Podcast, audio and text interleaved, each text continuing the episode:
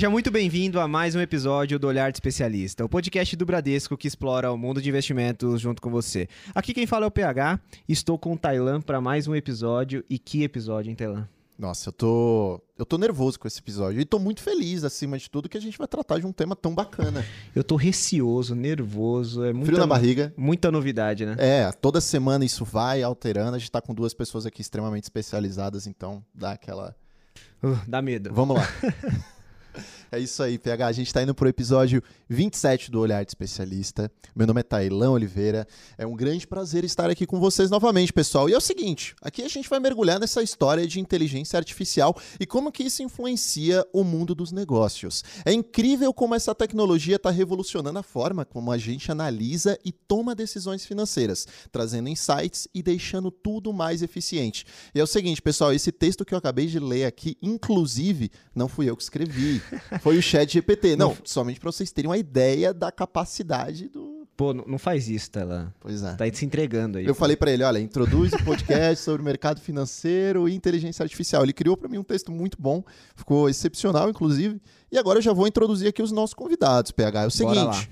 O nosso primeiro convidado é o Rafael Cavalcante, superintendente de Data Analytics e Inteligência Artificial do Bradesco. Rafa, seja muito bem-vindo ao nosso podcast e gostaria que você já explanasse aqui para os nossos ouvintes quem que é o Rafael, tua jornada, o que você efetua aqui no Banco Bradesco. Olá, pessoal. É, olá a todos. Obrigado aqui pelo convite. Bem, eu sou o Rafael, eu faço parte aqui do time do Bradesco, é um dos líderes da frente de dados e inteligência artificial. É, a gente tem um grupo né, de engenheiros, cientistas de dados e data analysts que ficam muito focados em fazer a conexão né, de como a gente transforma né, o ativo de dado, o ativo de informação, em valor para as áreas do negócio e para as operações do dia a dia do banco. Né? Então, acho que a gente atua em conjunto com os times de tecnologia e de negócio para conseguir é, ter sempre aquele olhar conectando o que está acontecendo de tecnologia emergente no mercado, em inteligência artificial e em dados, como a gente consegue gerar mais valor para o nosso cliente, nossa operação, é conectando os dados que a gente tem com essas tecnologias. Perfeito, Rafa. E explica para gente, em meio a tudo isso, o que que você faz nas horas vagas para dar aquela quebrada no gelo, enquanto não está nessas funções do, do mundo de inteligência artificial? É, eu acho que tem duas coisas que eu gosto muito de fazer. Eu acho que um para treinar o corpo, eu Atualmente eu jogo tênis, jogo tênis com alguma Legal. frequência, sempre para conseguir manter o equilíbrio entre, entre corpo e mente. E também eu, eu gosto de jogar bastante xadrez, que vai conectar bastante com o que a gente vai conversar aqui na frente que inevitavelmente se eu jogar contra o computador eu vou perder. Então boa. acho que é, um, é, um bom, é um, uma boa maneira de eu, de eu, conectar o que eu tento fazer nas horas vagas, ganhar de um computador no xadrez. Já quebrou minha piada, eu ia perguntar se ele ganha do computador. Cara, a minha piada não perdeu não. O Rafa, você manda um beat, um beat tênis. Ou... Ou é não, só o tênis? Eu prefiro, nesse momento, ser mais tradicionalista e jogar o tênis fora da praia. Perfeito. Bom, o nosso segundo convidado é o Pedro Simonetti, sócio responsável pelo relacionamento com investidores na Giant Steps. Pedro, seja muito bem-vindo ao nosso podcast e conta pra gente quem é você. Muito obrigado pelo convite, pessoal. Um prazer estar aqui. É, depois dessa introdução aí, até eu fiquei nervoso aqui, as expectativas ficaram altas. É, eu sou o Pedro Simonetti, eu sou o sócio responsável por toda a parte de, de comunicação na, na, Giant Steps. A Giant é uma gestora de fundos quantitativos. Hoje a gente é a maior gestora quantitativa da América Latina, com 7 bis sob gestão, mais ou menos. E isso até eu sempre gosto de, de começar com esse número, porque é, 7 bi é uma gestora grande, mas não é tão grande assim. Tem gestoras muito maiores que a gente aqui no Brasil. Agora, se você for olhar o mercado de fundos nos Estados Unidos, você vai ver que dos, dos 10 maiores hedge funds do mundo, na verdade, nem, nem nos Estados Unidos, é no mundo. Dos 10 maiores, 8 deles são quantitativos. E o quantitativo é nada mais é do que essa ideia de tentar usar a tecnologia para potencializar a capacidade do time de gestão. É uma, é uma filosofia que já dominou o mercado lá fora há muito tempo. Aqui no Brasil é um negócio que está caminhando bem rápido, mas a gente está. É, de novo, a gente é a maior da América Latina uhum. com 7 bi, então tem bastante espaço para crescer. E aí, assim, meu trabalho lá é tentar traduzir o que aquele monte de nerd tá fazendo de uma forma que as pessoas consigam entender. Fica até o convite para quem tá nos ouvindo entrar no site da Giant Steps, porque lá tem alguns puzzles o pessoal tentar resolver. E também tem diversas pessoas do time sendo ressaltadas lá por ganharem medalhas, né, Pedro, de Olimpíadas de Matemática, não é isso? É, eu sempre brinco que eu, de longe, sou o cara mais burrinho da gestora. Vocês trouxeram o cara mais burrinho aqui para falar. É, hoje a gente tem somado, no time de gestão, a gente tem somado mais ou menos 65 medalhas de Olimpíada de Matemática. Nossa. Isso em 20 pessoas que fazem parte do time de pesquisa, propriamente dito. É, eu não tenho nenhuma medalha de Olimpíada de Matemática. Eu sou formado, eu sou bacharel em administração. É só isso que eu sou. Excelente, Pedro. E nas horas vagas, o que, que você gosta de fazer? Você joga um beat também ou não? Não, não. Eu, go... eu tenho um hobby que é bem, talvez até peculiar. Né? Eu, eu, sou, eu sou aficionado por wakeboard. Nossa, Já, diferente, aquele, eu não conheço. O wakeboard é aquela que você tem uma, uma prancha, você vai sendo puxado por um barco Sim. ou por um cable, né? Tem uma máquina que faz uhum. isso também. E eu faço, faço, faço isso sempre que dá, sempre que eu tenho um tempinho, eu faço isso. E de vez em quando eu jogo um xadrez também. Eu não sei. Eu tenho medo de falar essas coisas, porque aí o pessoal vai já propor um desafio aqui, né? Eu vou passar vergonha. Tudo é muito relativo, é sempre uma coisa perigosa. Exato. vou providenciar um tabuleiro aqui. Boa.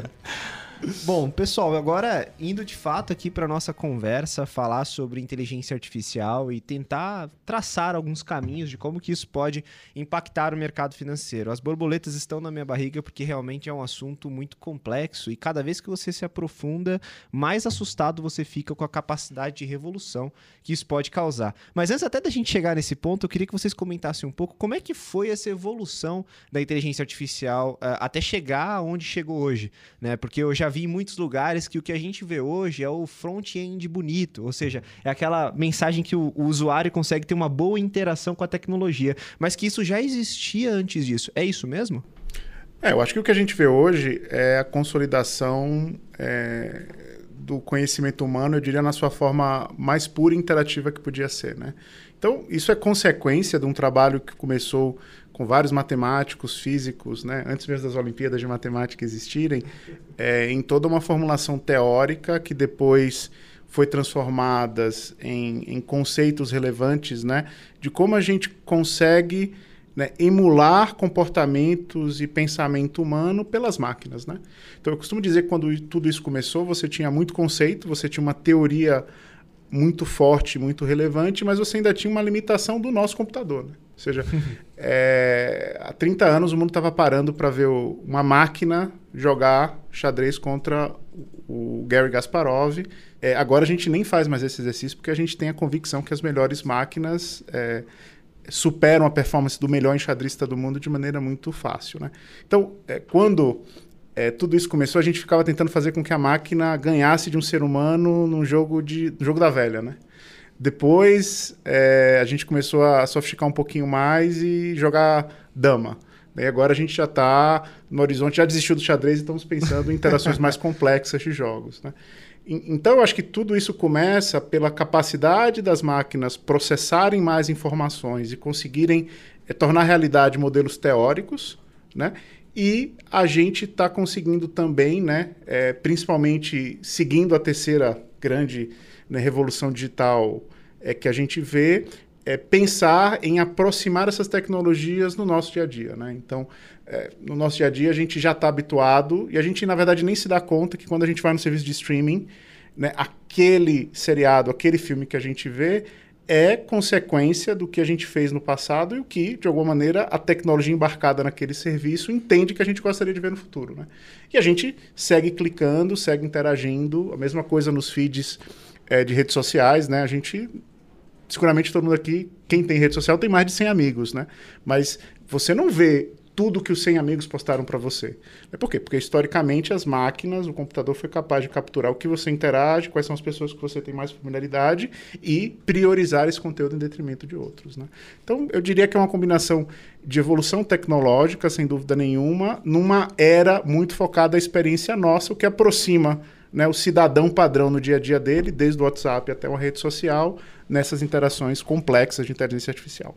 É, esse ponto é importante, Rafa, porque eu fico fascinado em como que a gente é fissurado por padrões e a gente não percebe no dia a dia. Né? Então, por exemplo, quando a gente vai trabalhar, que fica a reflexão para quem está nos ouvindo, você sempre faz o mesmo caminho, por mais que você tenha outras alternativas. Será que você fica confortável por fazer aquilo nas redes sociais? Está rolando o feed do TikTok, você assiste um vídeo, aí depois aparece um outro vídeo com aquilo que você assistiu, ou seja, ele aprendendo o padrão de vídeos que você gosta e te fornecendo esse tipo de informação. É, é meio que isso então, né, Rafa? É você identificar padrões e tentar deixar isso automático, seria mais ou menos isso? É, eu acho que a, essa nova geração de interação, eu acho que é, é muito com o que o, o Pedro comentou aqui, né? É, que é um pouco de você usar a tecnologia para potencializar a ação do gestor, né? Hoje, cada vez mais, as interações ficam mais ricas quando, por exemplo, a gente, ao colocar onde a gente quer chegar no dispositivo de navegação, a gente tem a capacidade de interagir com ele e dizer assim, poxa, esse caminho aqui não é um caminho que eu estou habituado, eu não entendi exatamente porque você me propôs esse, né? É, e aí você pede alternativas e às vezes você simplesmente ignora, né? Pega a curva direita que você está habituado e descobre que teve um acidente que nunca aconteceu e você vai ficar uma hora parado naquela curva, né? Então eu acho que cada vez mais a gente vai escutar é, essa transição da gente sair do autopiloto, onde simplesmente a gente está interagindo lá no streaming e está vindo conteúdo e a gente nem percebe, como a gente ter a capacidade de dizer, não, isso daqui eu não gosto, isso daqui eu gosto, isso daqui eu concordo, isso daqui eu não concordo. Em que pese os números estão me dizendo isso, eu tenho uma análise fundamentalista que, me, que pede para eu incorporar outros elementos que não foram vistos. Então, eu acho que é um pouco dessa riqueza que a gente vai experimentar e vem experimentando nos últimos dias e. E em meio a isso tudo também, Thailand, veio aqui uma lembrança de um episódio que a gente fez, acho que foi o episódio 25, onde a gente trouxe o Zé Rocha aqui da Dália, uhum. e ele uhum. comentou muito sobre a lei de Moore que é um dos fundadores da, da Intel, e fala sobre a, a, capacidade de dobrar o processamento de dados a cada um ano e oito meses. Mais ou menos isso que ele desenhou lá atrás. E com o que o Rafa colocou agora de, poxa, o tanto de teoria que a gente tem, e com essa capacidade de processamento dobrando, mas uma coisa que tem que ficar claro, isso começou a acontecer na década de 70. Então, quando a gente fala de dobrar hoje, imagina o tanto de evolução que você tem a cada dois anos. Como vocês enxergam esse salto? Porque a velocidade parece que está muito grande, né? Cada semana sai uma novidade relevante. É, o, talvez uma, uma, uma, coisa que é, é, curiosa, a maior parte das pessoas não sabem, mas a primeira rede neural, rede neural é uma das formas de fazer, de criar inteligência artificial. Depois eu posso até falar um pouco, tem formas muito distintas de fazer isso. É, e redes neurais é uma dessas formas. A primeira rede neural ela foi feita em 1943, programada em circuitos elétricos. Não existia computador pessoal ainda e essa ideia já, já, já, já foi um embrião dessa ideia de tentar criar alguma coisa de inteligência artificial. É, conforme o tempo foi passando, é o que você falou, né? o poder de processamento foi aumentando exponencialmente e as pessoas começaram, tiveram cada vez mais pessoas que começaram a se interessar por esse assunto e começaram a desenvolver pesquisa em cima disso. Então, muito da evolução que a gente vê hoje, da onde a gente está tá chegando agora nesse campo de inteligência artificial, é fruto de sei lá, quase 80 anos de, de pesquisa que está sendo desenvolvida nessa área e, sem sombra de dúvidas, da, do melhoramento do poder de processamento. Quanto mais poder de processamento você tem, em tese, maior a capacidade você tem de criar algoritmos cada vez mais complexos que estão processando cada vez mais dados, né? bases de dados cada vez mais extensas. É, inclusive, até o curioso nessa na caminhada, na história da inteligência artificial, né? Isso, o negócio começou lá em 1940 e poucos, as primeiras ideias. Em 1980, você tem um boom que a, a, dali, da, ali se concretizaram. Hoje a gente chama, tem cinco tribos de machine learning, né? cinco tribos das inteligências artificiais. Cada uma dessas tribos explora uma, uma ideia, uma forma de aprendizado diferente. É. E os anos 80 foram grandes nessa, nesse, nesse desenvolvimento dessas novas tribos, e hoje a gente chegou finalmente na aplicação para o público em geral. É, o chat GPT, na, na minha concepção, ele é, ele é a, a demo, quase que a democratização da inteligência artificial, né? que é, sempre foi uma, uma ferramenta muito restrita é, você precisava ser um expert no assunto para você conseguir essa ferramenta, usar essa ferramenta de alguma forma. E agora começaram a nascer aplicações que estão qualquer pessoa com um computador consegue, com, consegue usar, consegue acessar. Mas no final das contas, assim, talvez uma das, das coisas hoje hoje tem muito hype em cima disso. E, obviamente, na Giant a gente é mega entusiasta sobre o assunto, mas agora, depois do hype, a gente acaba virando a parte mais cética. Porque o ponto é o seguinte: inteligência artificial ela é uma ferramenta. E isso não pode sair as pessoas não podem perder isso de vista. Ela é só uma ferramenta, uma ferramenta muito poderosa, mas ela ainda assim é uma ferramenta. A palavra, a expressão inteligência artificial, engana um pouco, porque as pessoas pensam que é aquele ser autoconsciente que está olhando tudo e tomando decisões, e não é bem isso.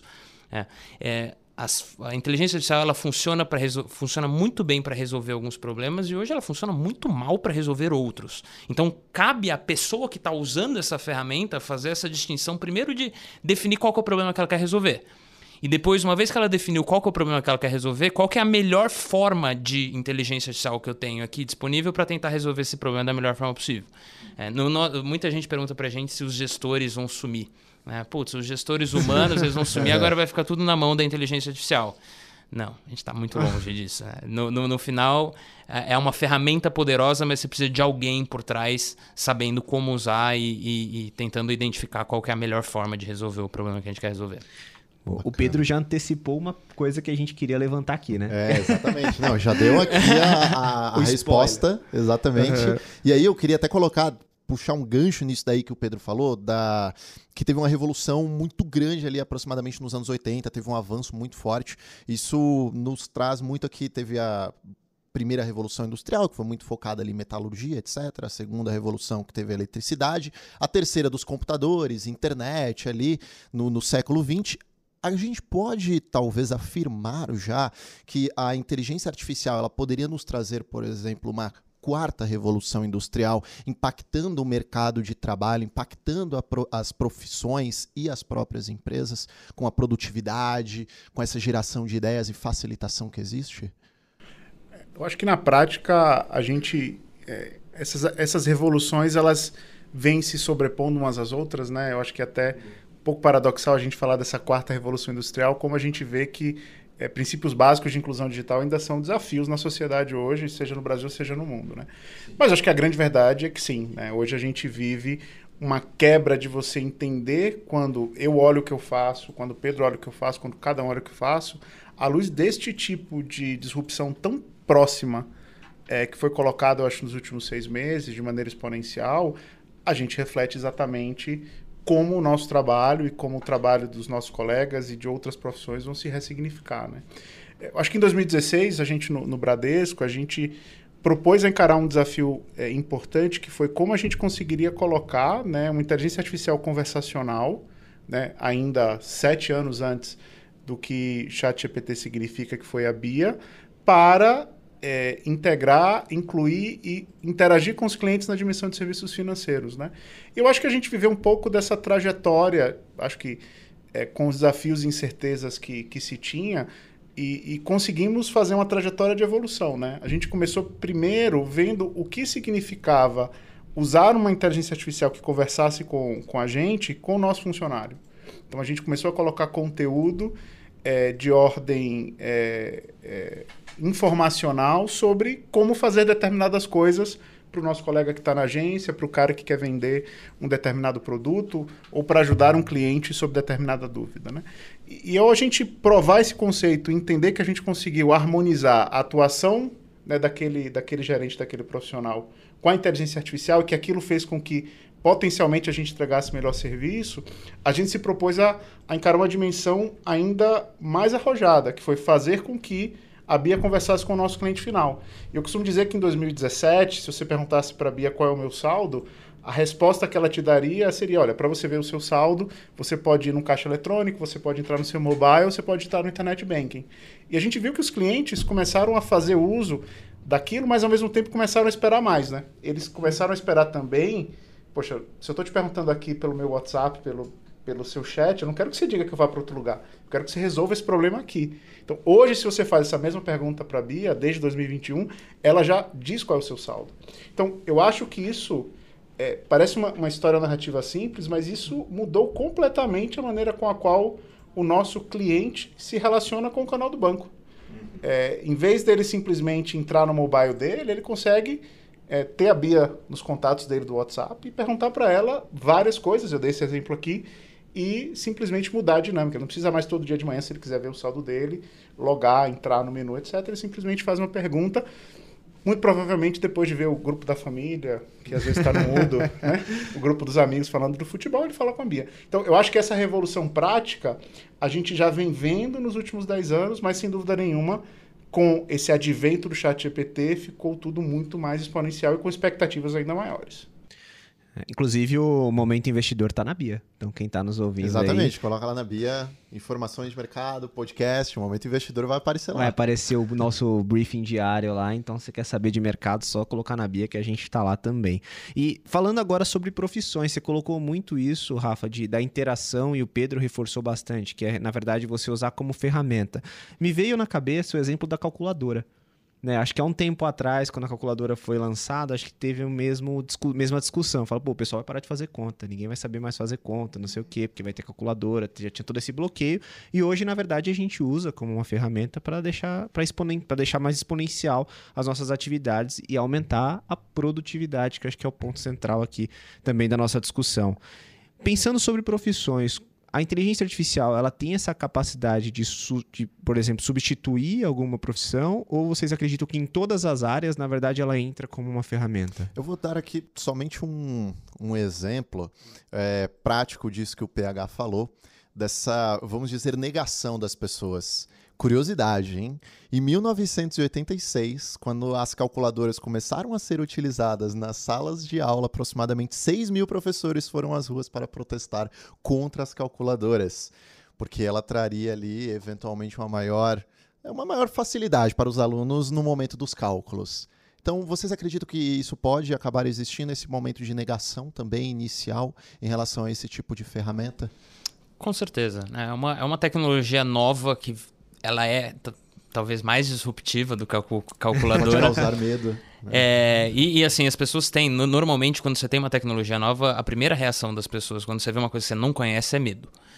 E aí, conforme você vai ficando familiarizado com aquilo, você vai perdendo medo e, e você vai começando a, a, a, entender como você vai usar aquilo para te ajudar a potencializar as coisas que você está fazendo. Mas inteligência artificial tem um tem potencial de, de, de, causar uma disrupção grande no mercado de trabalho. Claro que não em todas as profissões, não em todas as, as atribuições que as pessoas têm para fazer, mas eu, eu, eu, nós, nós na Giant a gente olha muito esse tipo de coisa e a gente vê claramente algumas profissões que você, em vez tem coisa que você vai precisar, hoje você precisa de 50 pessoas para fazer, você vai precisar de duas, três pessoas. É, uma outra coisa que vai acontecer junto com isso é você tem profissões que vão sofrer, mas ao mesmo tempo você tem profissões novas que vão começar a nascer.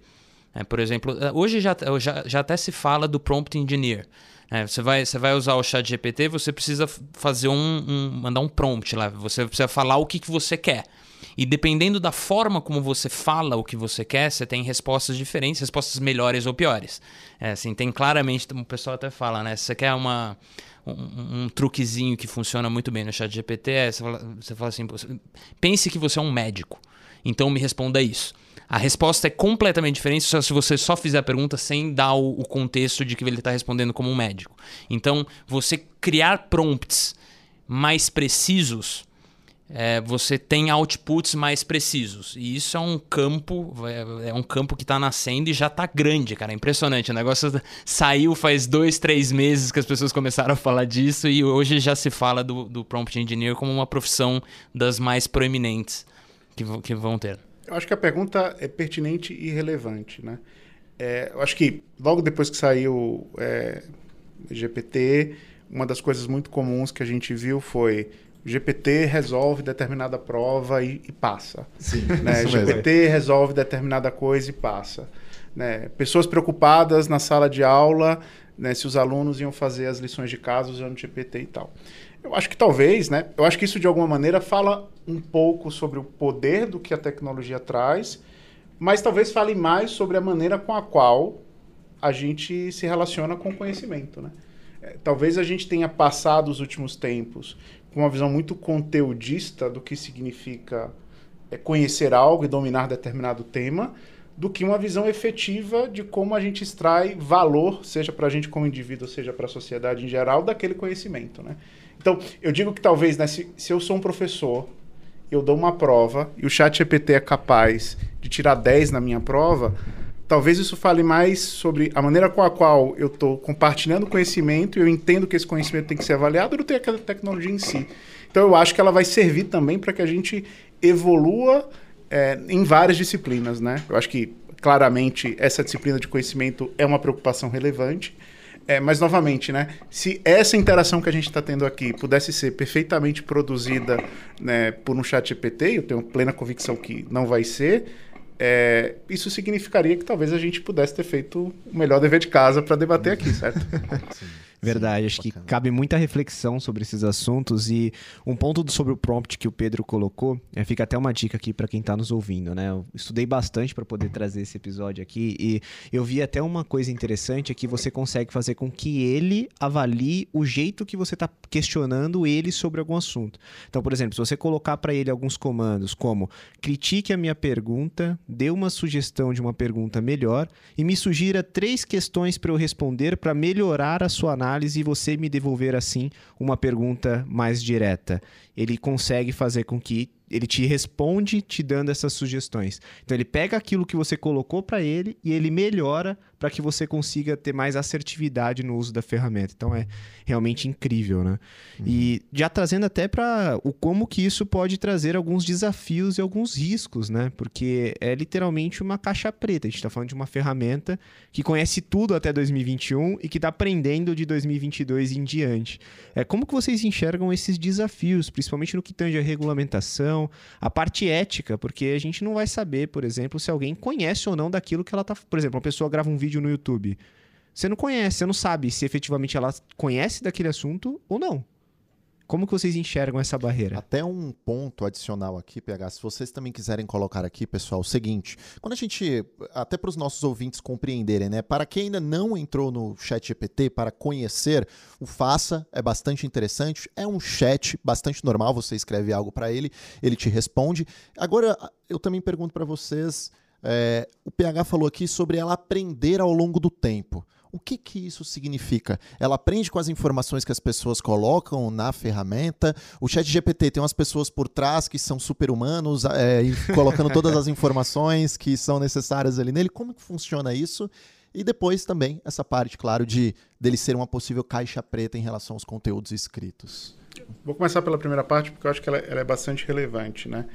É, tem um, tem um, uma empresa de research em tecnologia chamada Gartner e ela tipicamente ela tem um, um, uma coisa que ela chama de hype cycle, né? Que basicamente é um, é um ciclo, né? De picos de expectativas e baixas expectativas e, e pleno uso é, sobre tecnologias. Ela tem um específico para inteligência artificial. E uma das coisas muito interessantes quando a gente olha o panorama que ela indica isso 2022 2023 é que ela coloca é, em patamares equivalentes no tempo e de expectativas, o tema de IA generativa, né? GPT é uma manifestação, um instanciamento desse conceito de IA generativa, e juntinho a ele o tema de inteligência artificial ética e responsável. Né? Porque eu acho que conforme a complexidade das coisas da tecnologia cresce, né, o, a responsabilidade que a gente tem a utilizá-la, eu acho que cresce na mesma proporção. Né? Ou seja, a gente precisa entender o que significa, a, o quão relevante é né, a gente, através de um reconhecimento facial, né, dizer se é o PH, o Pedro, o Rafa, ou quem quer que seja, mas a gente precisa entender a relevância que é que a gente consiga fazer isso de maneira igualitária para qualquer tipo de roxo, rosto, né? Seja o rosto de uma mulher, seja o rosto de uma pessoa negra, seja o rosto de uma pessoa asiática. Então, a complexidade que identificar usando técnicas cada vez mais sofisticadas e mais profundas de aprendizado, né? é, nos traz, ela tem que ser acompanhada com a nossa capacidade de explicar o porquê, entender as implicações daquilo que a gente está entregando e uma disciplina né, é, muito rigorosa para a gente identificar vieses, é, sejam em geral inconscientes, do que a gente está propondo. Né? Então, é, eu acho que a gente tem uma, nesse sentido a gente tem uma grande vantagem, que essa mesma tecnologia que é tão poderosa para gerar esses produtos também nos permitem ter instâncias de controle e verificação igualmente poderosas para a gente identificar tudo isso que eu falei. É. Se eu puder até, até complementar, realmente, é um negócio que é, é, é, um assunto que não é muito fácil, até porque você tem toda a questão ética, você tem toda a questão. É, questão ética propriamente dita, mas você tem uma outra questão também, que é a própria limitação da, da tecnologia. É, o ChatGPT, ele usa uma... uma ele está englobado numa das tribos de machine learning que chama simbolistas. O que, é a ideia do simbolista? Qual que é, qual que é o método de aprendizado que o chat GPT usa? É uma dedução inversa. O que, é isso? O que, que ele vai tentar pegar? Ele vai tentar ele vai seguir a lógica. Então ele, ele é treinado em cima de uma base de, de, de textos que tem disponível online, né? Então você pega basicamente assim, para fins práticos, você pega todo o texto que está disponível na internet e ele vai ser treinado em cima daquilo e ele vai fazer generalizações em cima daquele texto. Então, se você tem um caso particular que fala X, aí você tem um outro caso particular que fala X, então ele vai falar assim: X é uma verdade ampla que pode ser aplicada em qualquer um dos casos. Ele vai partir de, ca de casos particulares e ele vai chegar numa verdade generalizada. E aí, quando você pergunta para ele, ele vai te entregar essa verdade generalizada. O problema, é, a gente brinca na Giant, tem um conceito que para os quantes é, é, é um dos principais problemas. É a gente chama de junk in, junk out. Se você tem um, um input bom e você tem um bom algoritmo, ele vai te dar um output bom também. Agora, se o seu input é lixo, não importa o quão bom é o algoritmo que você tem ali, o seu resultado final é lixo também. Faz sentido nisso? Uhum. Então, o que, que ele está pegando? Ele está pegando toda a informação escrita na internet e ele está generalizando regras a partir dali. E você está partindo do pressuposto que tudo que está escrito na internet é bom e verdade. Uhum. Que não é bem o caso em muitos dos casos. Claro que tem, tem alguns tem contradições escritas na internet, mas o que ele vai tentar pegar, ele vai tentar generalizar regras gerais de tudo que está escrito. E não necessariamente essas regras são boas ou vão sair alguma. Eh, são coisas éticas e por aí vai. Sim. Faz sentido? E isso é uma limitação da própria tecnologia, isso não é nenhuma culpa da OpenAI. Faz sentido? Uhum. Então, te, a, além de, do problema ético é, da, da, responsabilidade da empresa que controla aquilo de tentar é, fornecer informações corretas, você tem a limitação da própria tecnologia que parte, às vezes, de coisas que não são tão certas. Faz uhum, sentido? Sim. E, evidentemente, no processo de treinamento, de calibração, né, é, é possível é, nessa lógica que o Pedro colocou, você enfatizar determinados conteúdos específicos. Né? Então, eu consigo usar, por exemplo, um modelo geral né, de linguagem que tem, no, no por exemplo, que a OpenAI usa para o GPT, e consigo dar conhecimentos específicos e dizer, olha, enfatize este tipo de conhecimento para é, determinado tipo de descrição. Né? Então, eu consigo, por exemplo, pegar um manual de procedimentos, né, seja do banco, seja da Giant, e dizer assim, olha, aprenda com isso né? Quando alguém te perguntar sobre esse tema e você entender que esse tema está contido nessa base de conhecimento, olhe primeiro para ela antes de partir para o conhecimento geral. E você consegue fazer coisas bem poderosas e controlar um pouco disso né, que, o, que o Pedro falou, mas a gente tem que entender que você ainda tem aquele conhecimento geral que vai interferir você precisa ter bastante cuidado ao usar. Eu acho que isso coloca sobre um, um, sempre o outro eixo do equilíbrio da evolução tecnológica. Né? Eu parti de uma, de uma motivação perfeitamente genuína de pegar procedimentos né, das organizações e pedir para que isso seja um acelerador, para que eu tenha um assistente que seja um acelerador que eu não precise ficar tentando entender, porque a gente sabe que às vezes tem pessoas que escrevem coisas que eu escreveria em uma página em 30, mas a grande verdade é que elas são responsáveis por escrever, eu preciso entender o que está lá. Né? É, só que esse, esse mesmo racional que eu coloquei aqui, a gente pode botar é, no, num contexto de construção de notícias falsas, né, de fake news. Né? Se eu pego essa mesma tecnologia que sabe falar e parecer muito como um ser humano e coloco uma série de informações e textos e artigos que geram premissas falsas, eu vou ter uma máquina que vai gerar artigos igualmente falsos, vou ter uma máquina que vai gerar tweets igualmente falsos. Então, essa disciplina a gente precisa, né, acho que como é, parte né, desse olhar tecnológico e parte da sociedade debater e entender como a gente gostaria de ter um olhar, né, seja via autorregulação, seja regulação específica, para esse tipo de, de contexto. Só até para complementar nesse, nesse sentido, né, eu, eu mencionei para vocês que a inteligência artificial, tudo que a gente faz, é, na, por exemplo, dentro da Giant, é usar a tecnologia como uma ferramenta mas ainda precisa da pessoa. Isso se aplica para hoje quem usa o chat GPT, o chat GPT ele é útil para um monte de coisa, tem um monte de gente usando. Mas as pessoas que estão usando precisam saber que tem essa limitação. É, tem muita coisa que você pergunta pro chat GPT que, que o cara te dá. Ele te dá uma resposta, a resposta parece perfeita, agora você vai olhar na vírgula que ele te falou, tá errado. Uhum. Ele dá informações erradas porque muitas vezes ele encontrou o input que ele teve de, de, de, na, no tempo de treinamento dele, tinha alguma coisa que estava errada ali. Então, para todas as pessoas que usam isso, por que, que a pessoa não é substituível? Pelo menos no caso do chat GPT, por enquanto não é. é porque uhum. tem, você tem que ter alguém fazendo o filtro do que está ali. Não é que só porque o chat GPT falou é uma coisa que é boa, é uma coisa que é brilhante, é uma coisa que é. Às vezes nem é verdade o que estava escrito ali.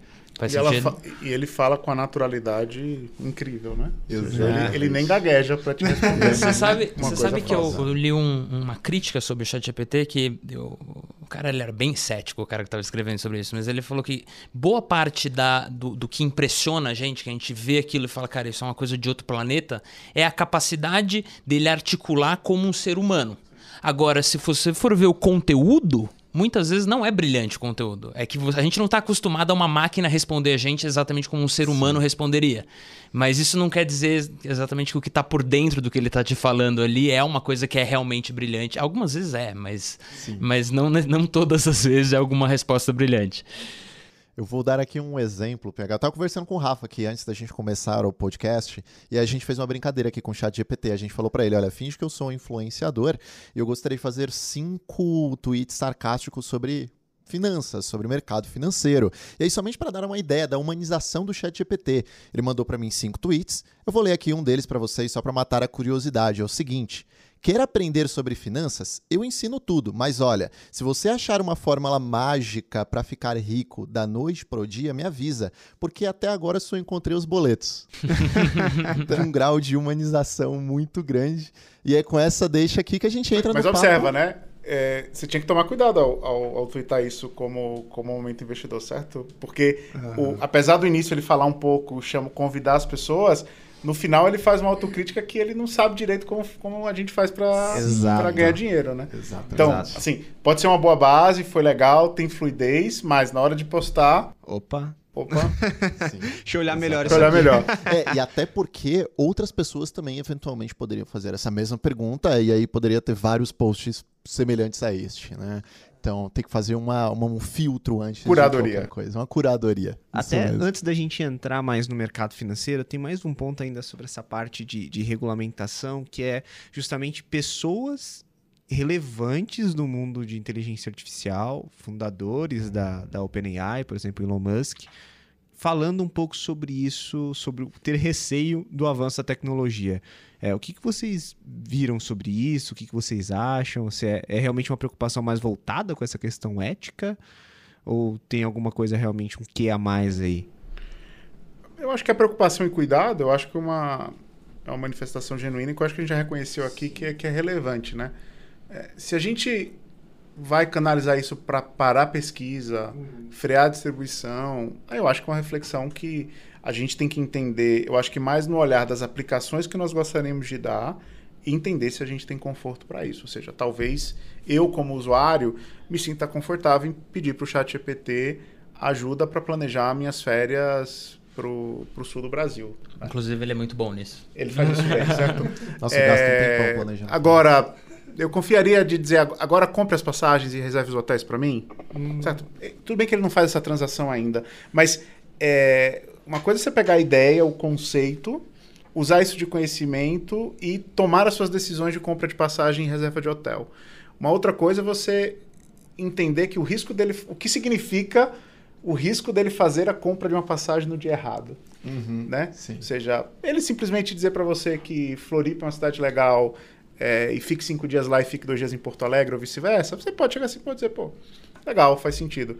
Agora, ele errar na, na, compra da passagem ou errar no hotel que você vai ficar é uma coisa que você talvez não, não esteja disposto a fazer. Eu acho que as reflexões em relação aos riscos, eu acho que a gente tem que ter esse olhar, né?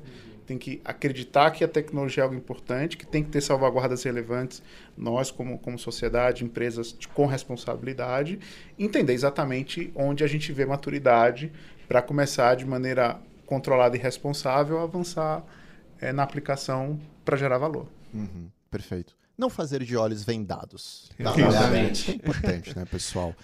É, agora eu gostaria de entrar aqui no papo do mercado financeiro E tratando primeiramente de forma mais genérica, como que vocês verificam que a inteligência artificial está sendo aplicada atualmente?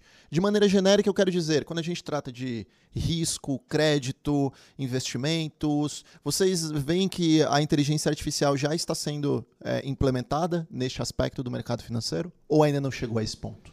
Boa.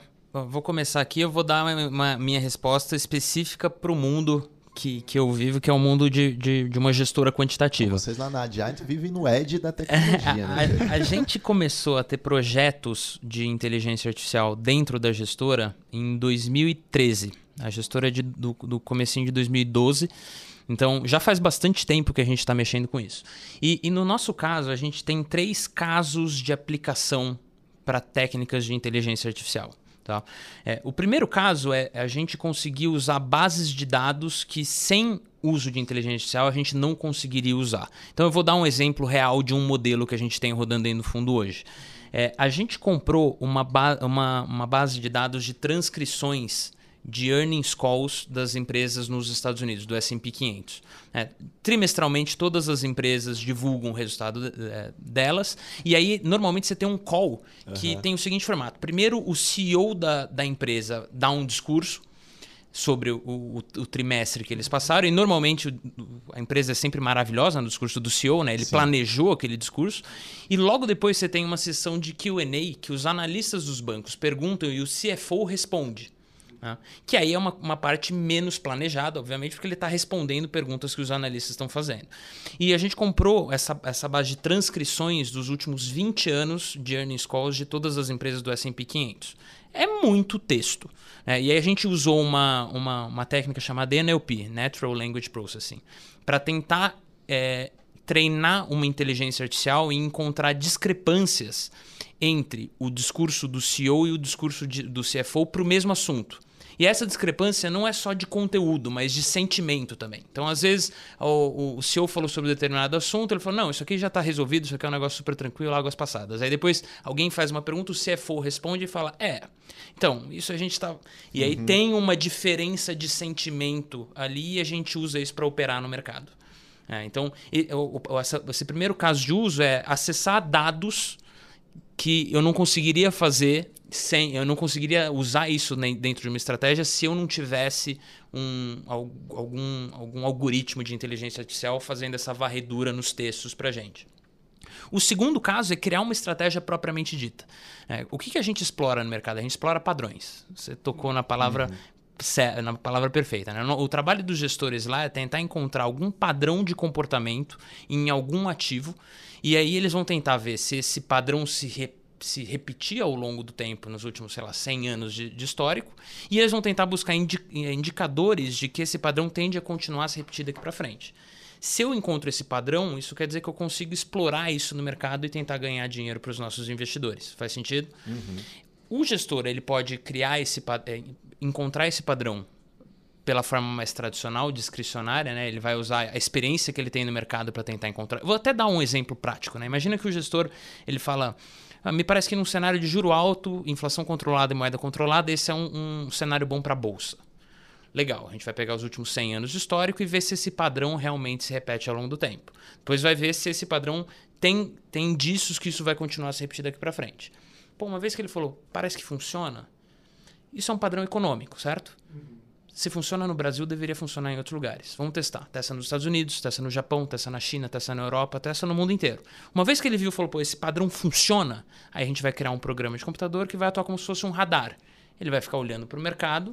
Toda vez que esse padrão começar a acontecer, a gente vai entrar comprando bolsa para tentar uhum. ganhar dinheiro. Faz sentido? Essa é a forma tradicional. O gestor ele usou a experiência dele para tentar criar alguma estratégia.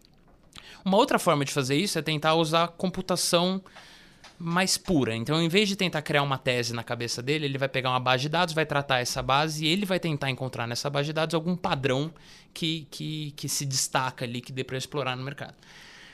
Caso ele não consiga dessa forma, eu sempre brinco. Essa é uma explicação mega simplificada de inteligência artificial, mas eu brinco que assim, ele pode apelar. e aí, o apelar, o que, que ele vai fazer? Ele vai tentar criar algum algoritmo genérico, porque no final das contas, o inteligência artificial é um algoritmo que tenta, tenta em vez de ser um, um algoritmo que resolve um problema fechado, ele está tentando resolver um problema aberto.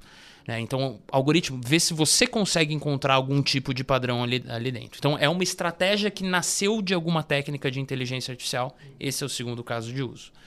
O terceiro caso, que é o que as pessoas menos falam e talvez seja um dos mais legais que a gente tem lá, é na parte de execução das ordens. É, hoje, o nosso fundo principal, o Zaratustra, tem 43 modelos rodando em paralelo. A gente manda para o mercado mais ou menos 100 mil ordens por dia, operando em 40 países ao redor do mundo inteiro. Jesus, Humanamente impossível. Não tem como. Humanamente impossível. É, a gente tem todos os modelos quando eles enviam uma ordem, essa ordem ela vai cair dentro do nosso, do nosso sistema de execução. Então, em vez da ordem ir direto para a bolsa, ela vai passar para o nosso sistema de execução e esse sistema de execução usa inteligência artificial para tentar despejar essas ordens no mercado, reduzindo o impacto que eu tenho no preço dos ativos. Faz sentido? Então, esse sistema, o que, que ele vai olhar? Ele vai olhar o volume de negociações daquele ativo ao longo do dia, como está constituído o book de oferta naquele momento, e ele vai criar uma estratégia para executar isso é, no mercado, tentando reduzir o impacto que a gente tem. Então, pô, o mercado está com muita liquidez agora, está rolando muita transação, então deixa eu despejar todas essas ordens agora. Ou está com pouca liquidez, mas historicamente, daqui a umas duas, três horas, dado todo o histórico que eu tenho, mais para o final da tarde tende a ter um pouco mais de liquidez, eu vou esperar para despejar as ordens lá. Então, esse sistema ele vai usar, ele é inteligência artificial pura e ele usa isso para tentar reduzir o nosso custo de transação. Uhum. E, e, funciona, funciona muito bem. Bacana. Eu parei na primeira aqui, PH. Eu também. Minha mente estava processando a primeira informação que o Pedro passou aqui sobre. Eu bombardeei eles, eles de informação. Bombardeou aqui a gente. Deu me... nem para anotar, porque é tão interessante é, que eu exatamente. achei que eu ia Não, aprender e Eu tava imaginando aqui. Poxa, a gente olha, por exemplo, a S&P 500. Tem 500 empresas. Aqui no Brasil, quando a gente fala de Ibovespa, tem mais ou menos umas 90. Né? Mas lá nos Estados Unidos tem cinco vezes mais mais do que cinco vezes. Então tem muitas calls acontecendo e todas trazem informações que são essenciais aos investidores. Não daria para acompanhar tudo.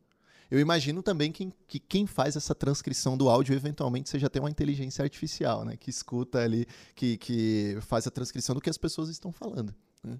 E, e, Pedro, em meio a tudo isso, vocês colocam lá os computadores para atuar. Uma vez eu vi um vídeo de vocês da Giant genial, vocês falando o que, que vocês fazem no dia a dia de vocês enquanto as operações estão acontecendo. Conta um pouco mais para a gente sobre isso, é muito bacana. Boa, é, nosso, nosso dia a dia é, é, curioso, cara. A gente é uma gestora que se alguém um dia quiser ir visitar a gente lá, vocês vão ver isso.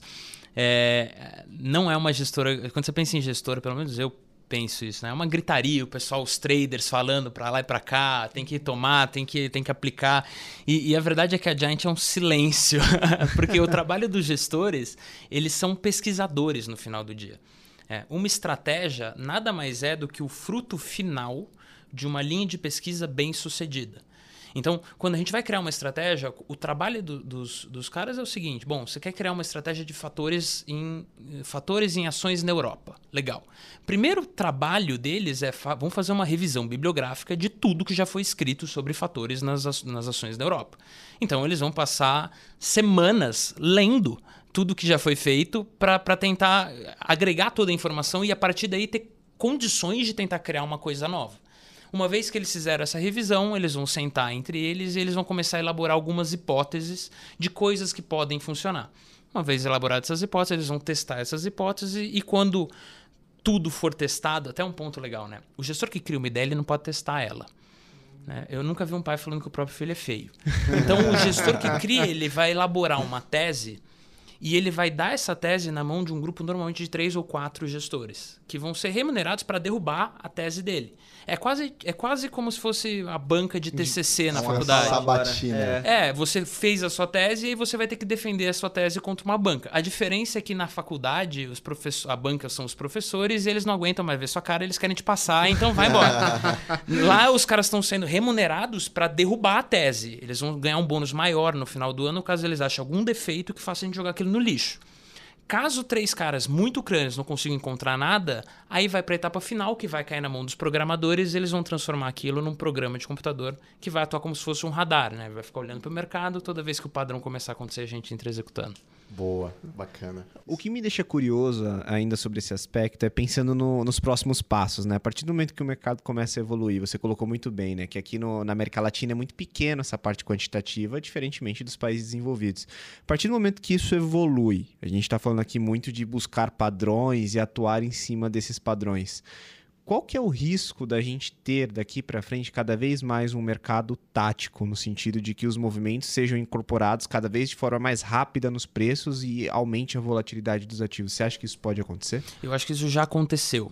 É como eu falei lá fora, dos 10 maiores fundos do mundo, oito são quants. E aí, até muita gente fala, ah, mas isso é lá fora. Cara, o mercado financeiro, ele não tem barreiras geográficas. Uhum. Se você abre o seu computador, você abre o seu home broker e consegue comprar uma empresa, uma ação de uma empresa nos Estados Unidos, por que, que uma gestora de 200 bi de dólar não, não pode abrir o computador deles e operar alguma coisa aqui? Eles fazem já.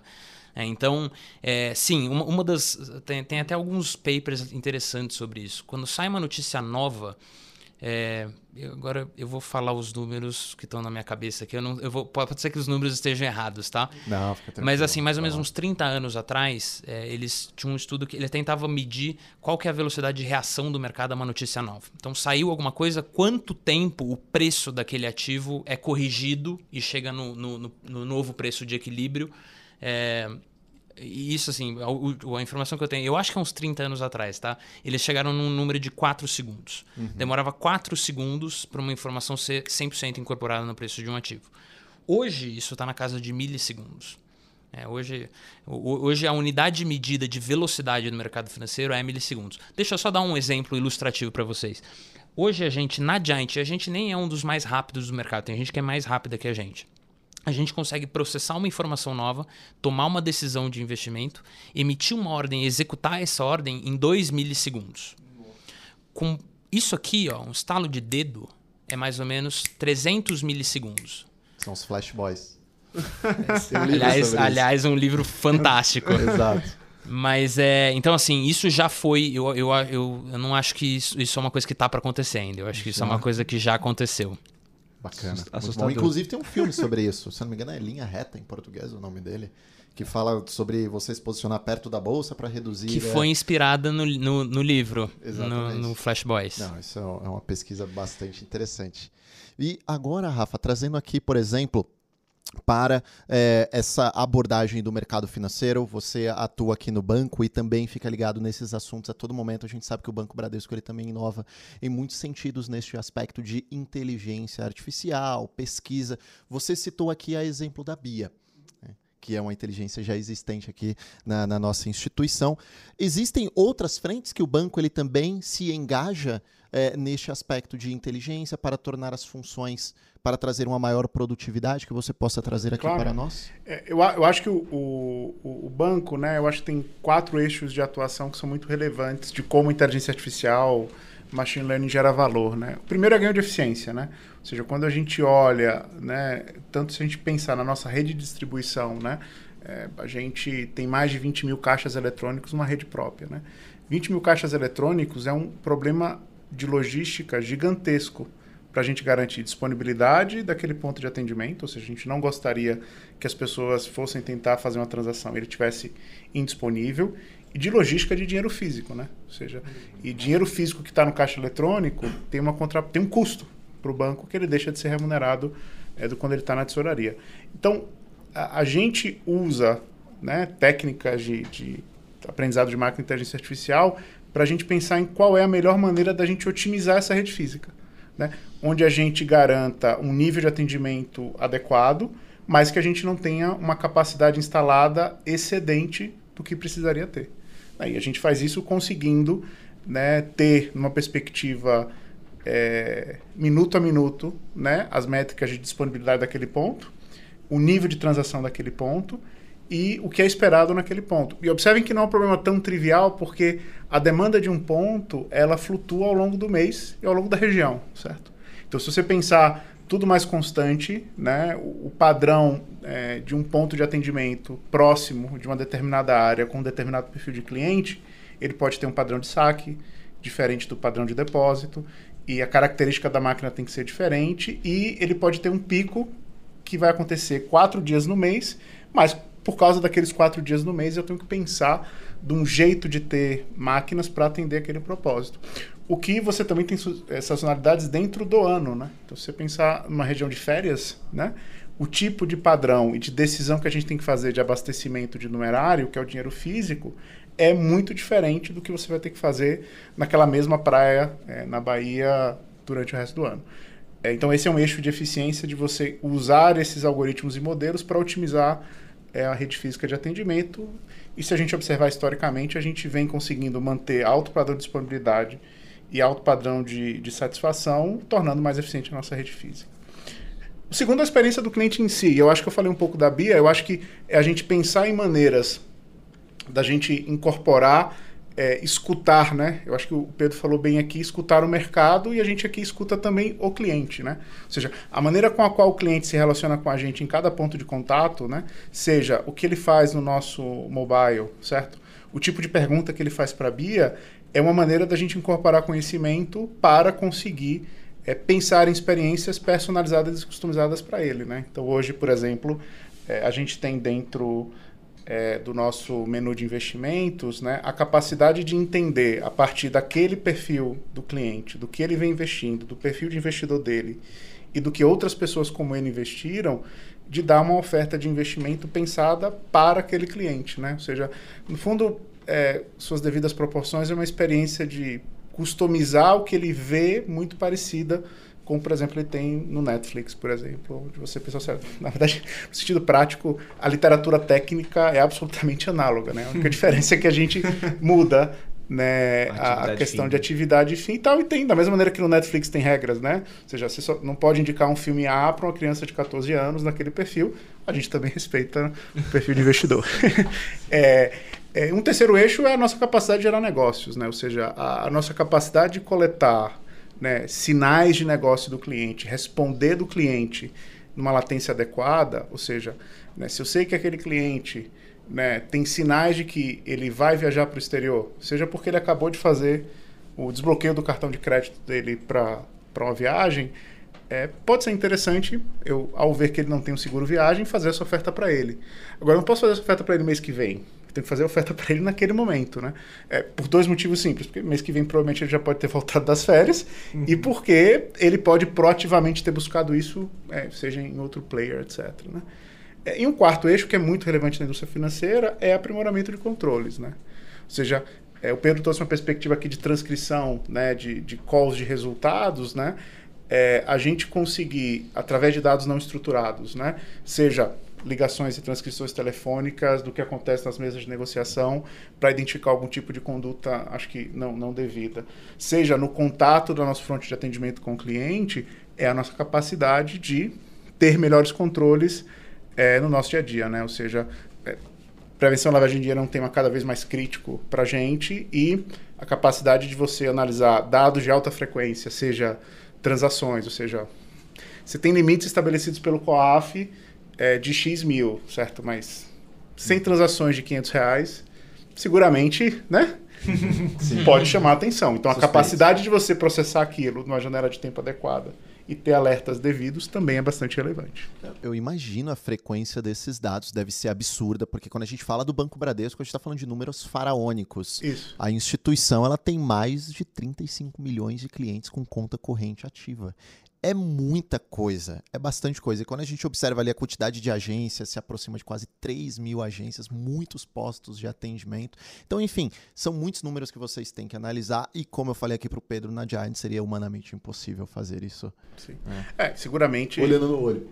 Seguramente, se a gente tivesse hoje, né, pensando e fazendo gestão das nossas carteiras, seja de investimento, seja de crédito, originação e decisão, né, da maneira que a gente fazia há 30 anos, seria impossível a gente atender o cliente no tempo que ele espera. Porque eu acho que esse uhum. também é um uhum. contraponto importante, né? Sim. né? Ou seja, é muito do que a gente consegue fazer em termos de poxa, o cliente precisou de um cartão, ele entrou lá no, no, no, canal, conseguiu ver que ele tem oferta, conseguiu contratar, é também a gente alavancando essas tecnologias. Porque um tempo atrás você tinha que provavelmente ir numa agência física, preencher um, um, papelzinho, esse papelzinho era revisado por alguém, era enviado por malote para alguém. Então, esta tecnologia também permitiu a gente proporcionar esse tipo de experiência digital. Pô, eu ia puxar justamente isso, porque o quanto que a gente está mais impaciente né, nos últimos anos. Eu acho que isso tem muito a ver com essa instantaneidade que, que, a, que a inteligência artificial, a tecnologia de uma forma geral, traz pra gente. Então hoje, por exemplo, as pessoas não aguentam esperar, sei lá, cinco minutos em pé na não, fila de um restaurante. Não, não espera. Mas eu... para esperar em casa chegar a comida 45 minutos do iFood, ela espera. Então é. Isso. Eu acho que isso conecta com aquele ponto que a gente estava falando antes em relação a limites e fronteiras, né? Uhum. Ou seja, a gente tem que pensar né, em limites, fronteiras, tem que ponderar de maneira responsável, mas a gente tem que também ter uma expectativa adequada ao que nós, como sociedade, decidimos em relação àquele limite fronteira, certo? Ou seja, é, para quem teve, tem a oportunidade de viajar para o exterior, hoje você, quando volta, há 10 anos, quando você voltava, as pessoas ficavam em pânico porque tinha uma fila enorme, certo? Para o cara ver seu passaporte, ver que você era você mesmo e entrar. Hoje você tem uma fila que seu passaporte é digital, você bota seu passaporte lá, Sim. ele tira uma foto, ele abre para você. Uhum. Seja, isso é o que tecnologia de reconhecimento facial permite. Uhum. Certo? Se a gente entender que isso pode ser invasivo, que isso tem alguma coisa e for um, um consenso aceitável, a gente tem que. E aí, o que a gente faz? A gente volta a ter filas ou volta a ter 300, 400 pessoas nos guichês lá para atender? Pode ser essa a nossa decisão, mas a gente tem que entender que não tem como você ter uma expectativa de agilidade, velocidade, sem você eventualmente, de maneira responsável, alavancar o uso de algumas tecnologias. Sim, com certeza. E alavancar, e aqui me veio à mente uma matéria que eu tinha visto, até no sentido de inclusão social. Eu tinha visto uma tecnologia que a pessoa ela pode utilizar é, através, por exemplo, da internet, uma chamada de vídeo em que ela pode se comunicar em libras e a tecnologia identifica e transcreve o que a pessoa ela gostaria de comunicar. Então isso aproxima também as pessoas, de certa maneira, é uma ferramenta também de inclusão social. Sem dúvida, a gente observa, por exemplo, hoje né? A Bia tá no, tá no WhatsApp, por exemplo, e você consegue comunicar via WhatsApp por texto ou por voz. Né? E ela consegue responder e, evidentemente, os mecanismos de, de acessibilidade né, do, do, do, aplicativo do mobile consegue trazer para você isso. Né? Isso é uma possibilidade de inclusão. Ou seja, não necessariamente é simples, né? É, ou as pessoas se sentem confortáveis em falar como agente humano, eventualmente da mesma maneira que elas se sentem também em falar com uma máquina. É, é, claro, né? É natural. Toda vez que a gente tem um choque de expectativa e que aquela expectativa não atende, a nossa reação natural é dizer, poxa, mas eu queria estar falando com um ser humano, ele ia me atender. Mas tem os outros 95% que foi super legal ele ter uhum. te atendido. Sim. E acho que é natural. É natural nosso a gente dizer, poxa, mas aquele 5% eu queria falar com um ser humano. Mas se para aquelas coisas que funcionaram você também tivesse que falar para o ser humano, você teria gasto um pouquinho mais de tempo, provavelmente. É. Posso contar só uma curiosidade? É não claro. tem muito a ver com, com inclusão, mas vocês, a gente mencionou de outras línguas e libras. É, aquele modelo que eu falei para vocês de, de, de, transcrições de earnings calls, a gente começou ele operando só em ações nos Estados Unidos, as ações do S&P 500. Todas as transcrições estão em inglês. É, em inglês, todo mundo na Giant, a gente, a gente entende bem o que está acontecendo ali. O modelo deu certo e a gente começou a expandir o escopo dele. Então hoje ele está operando em várias ações na Europa e ele está operando também em ações no Japão. Isso implica que a gente está pegando transcrições das empresas japonesas que vêm em japonês. E ninguém fala japonês na Giant, mas o modelo funciona da mesma Pensei forma. Eu queria mandar que tinham duas pessoas que falavam lá, não sei. Não. O ponto é, assim, você tem. Você quebra essas sim. barreiras também, né? Uma sim. coisa que pra gente, assim, seria completamente impossível eu analisar uma empresa no Japão, graças a essa tecnologia eu consigo. E conectando o prompt engineering com o que o Pedro acabou de falar, né? E se vocês pedirem pro GPT responder para você numa língua diferente o que você perguntou, ele vai responder. Pode ser português, pode ser inglês, pode ser francês, ele vai responder. É, realmente. Tecnicamente é super viável isso. realmente é assustador, né? E, e, pensando um pouco nesse ponto que o, que o Rafa colocou dos 95%, né? E sempre vai ter aquele 5% da distribuição que vai ter, né, algum ponto para falar. Me veio aqui um exemplo quando a gente tem eh, algum fundo que está passando por algum momento de cota negativa, né, Tela? O cliente olha ali e fala, pô, 95% das vezes que o fundo performou acima do CDI ou com cota positiva, o cliente não falou nada, mas aquele 5%, aquele períodozinho que o fundo ficou abaixo, o cliente já reclama. Então é importante a gente ter paciência para tudo, e isso vale Eu também. sempre falo analogias de viagem porque sempre são analogias fáceis a gente entender, né? Boa. Sim. Check-in online foi uma das melhores coisas que aconteceram para a experiência no isso é mundo nos verdade. últimos 30 anos.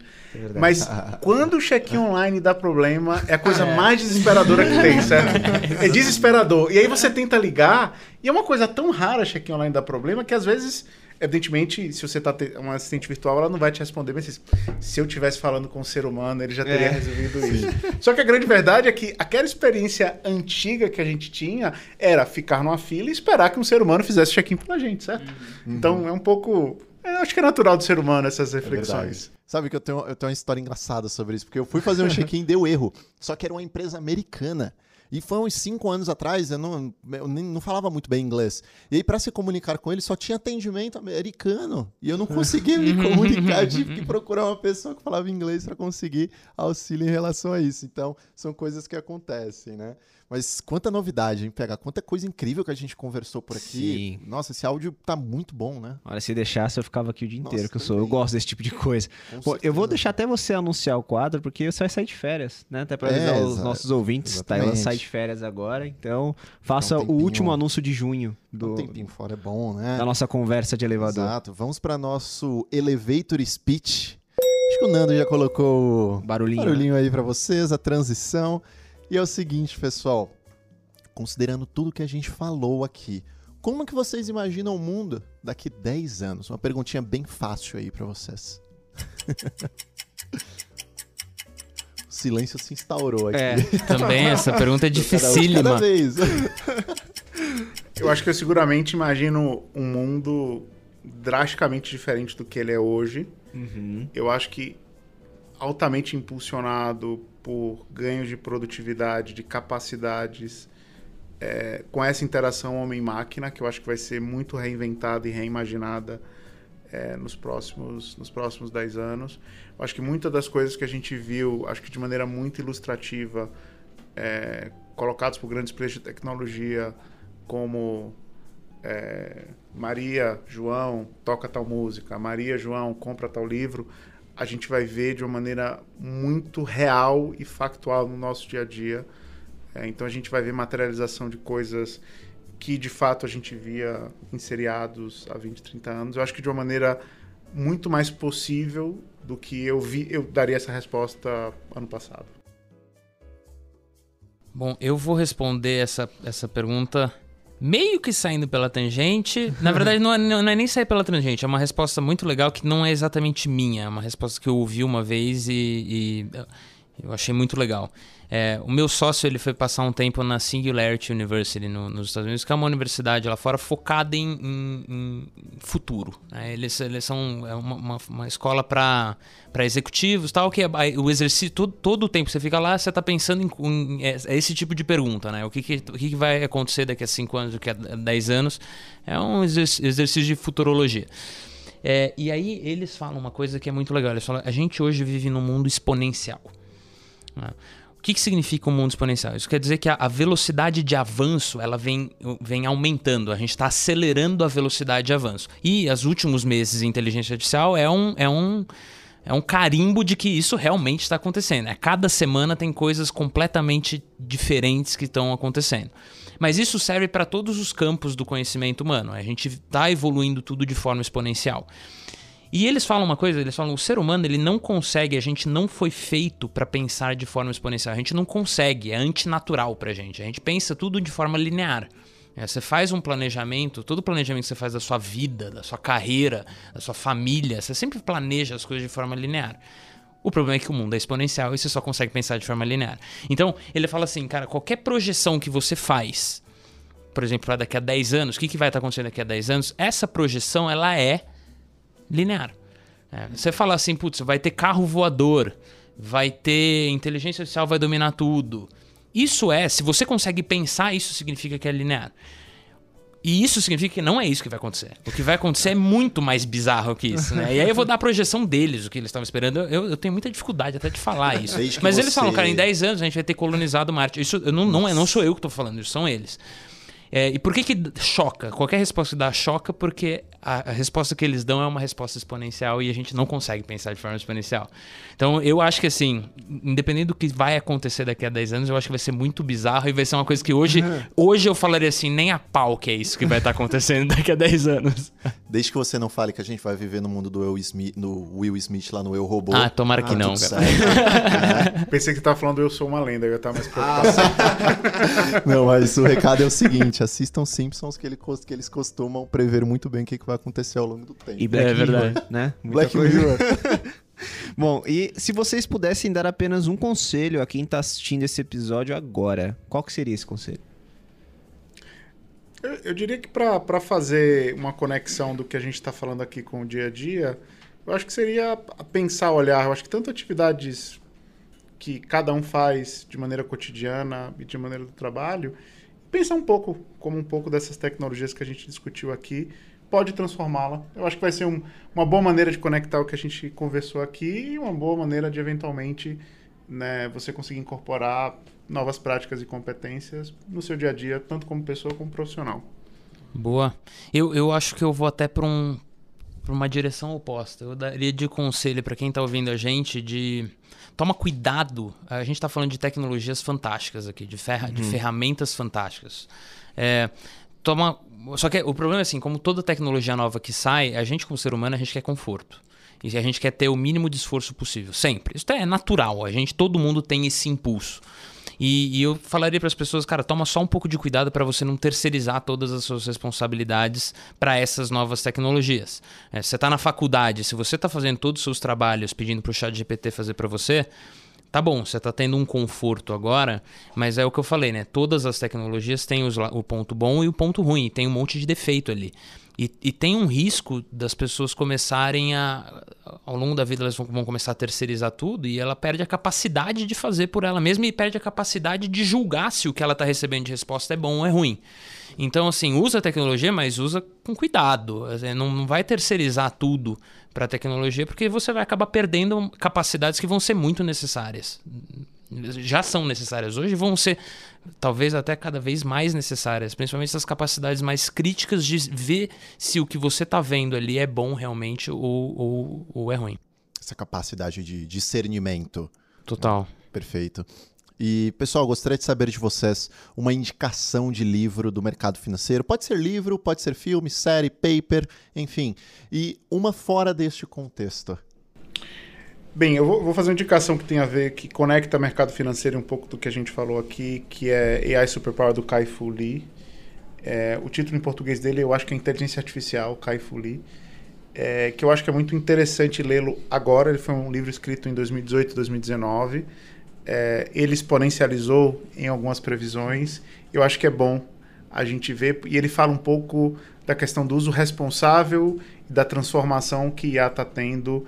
Eu acho que, até uma perspectiva mais ampla de mercado financeiro de ordem global, eu acho que é bem interessante. E fora desse contexto, que eu acho que toca um pouco do que a gente falou aqui, tem um livro que eu acho fantástico, que é do Kahneman, chamado Rápido e Devagar, Thinking Fast uhum. and Slow, um, que eu acho que conecta um pouco com o que o Pedro falou que é, é a reflexão sobre este equilíbrio né, do que significa ser rápido e ser devagar no nosso processo de tomada de decisão, que tem, tem, tem situações onde é perfeitamente válido você usar uma em detrimento da outra sem ter perda nenhuma de qualidade do nosso processo de decisão. Boa. É, eu do, do, do, mercado financeiro, acho que agora eu, eu não tenho opção senão dar o Flash Boys do Michael ah, Lewis, já que a gente já mencionou boa. ele. É o, esse livro conta a história muito legal dos, dos, dos, high frequency traders nos Estados Unidos. Ele conta Sim. algumas curiosidades muito, muito boas muito das loucuras que o pessoal faz para tentar ser cada vez mais rápido no mercado financeiro. É, e o que não é do mercado financeiro, tem um livro muito legal chamado The Master Algorithm eu, eu não sei se tem a tradução dele, não sei se tem esse livro em português, é, mas é um, é um livro escrito por um cara chamado Pedro Domingos, que é o head de Machine Learning da D-Shock, é uma das maiores gestoras quantitativas lá fora. E nesse livro ele explora todas, eu falei que tem cinco linhas, né, cinco... Uhum cinco tribos do machine learning e ele explica um pouco cada uma dessas cinco tribos, como eles pensam e ele, ele conjectura como seria um, o, que ele fala nesse livro é o seguinte, cara, cada uma dessas tribos, cada um desses tipos de algoritmos diferentes, eles resolvem muito bem um tipo de problema, mas eles resolvem muito mal todos os outros tipos de problema. É, e aí ele, ele pensa em como seria um master, um algoritmo master, que seria um algoritmo que consegue resolver todos os tipos de problema. É, e na cabeça dele está na, tá na junção de alguma forma de juntar essas cinco tribos dentro de, um, de uma forma de pensar só. É um livro super legal e aliás, o, ele é o, essa D-Shaw, que é a empresa que, que ele trabalha, é um fundo quantitativo famosíssimo e tem, um, tem alguns, uh, alguns ex-funcionários ilustres. Um deles é um, um cara que saiu para montar uma loja de livros. O chefe dele não ficou muito feliz. O é, Jeff? é o Jeff Bezos. saiu para montar a Amazon. Ele trabalhava na D-Shaw antes. Então, cara, super legal. Esse é, um, esse é um livro que vale a pena ler. Que bacana. Pessoal, passou muito rápido aqui para mim. Tenho certeza que para todos que escutaram também, pareceu 10 minutos de verdade. É, a gente fica extremamente privilegiado com a presença de vocês aqui conosco, terem liberado mais de uma hora da rotina de vocês para nos prestigiar aqui, enriquecer a gente de conteúdo. Então, nós somos extremamente gratos aqui, nós do Momento Investidor. Gostaria de deixar a mensagem final com vocês, Pedro e Rafa. Vamos lá. Bom, primeiro eu queria agradecer muito estar aqui com vocês. Foi um prazer enorme. Realmente parece que foram 10 minutos. é, e, e para o pessoal que está em casa, muito obrigado pelo, pelo tempo de vocês. Uma hora e meia vindo falar de inteligência é. artificial. Obrigado por estarem aí ainda. É, exatamente. obrigado pela paciência. E, e, e, cara, talvez uma, uma última mensagem é tem muita tecnologia nova surgindo que é, realmente são ferramentas muito poderosas para todos os campos do conhecimento, para todas as áreas de atuação. Então, deixa uma provocação para quem está ouvindo a gente em casa. Dá uma olhada e vê. Eu tenho certeza absoluta que tem alguma ferramenta que você consegue usar para potencializar o seu trabalho do dia a dia. É, você só precisa descobrir que ela está lá, mas ela está lá, eu prometo. Tem todos os tipos de ferramenta de machine learning hoje que fazem das mais variadas tarefas. Então, cara, tem com certeza tem uma coisa muito legal que você consegue usar para te ajudar. Obrigado aí pelo convite. De fato, foi uma experiência formidável aqui trocar essa ideia, conversar um pouco sobre esse tema. Foi super rápido.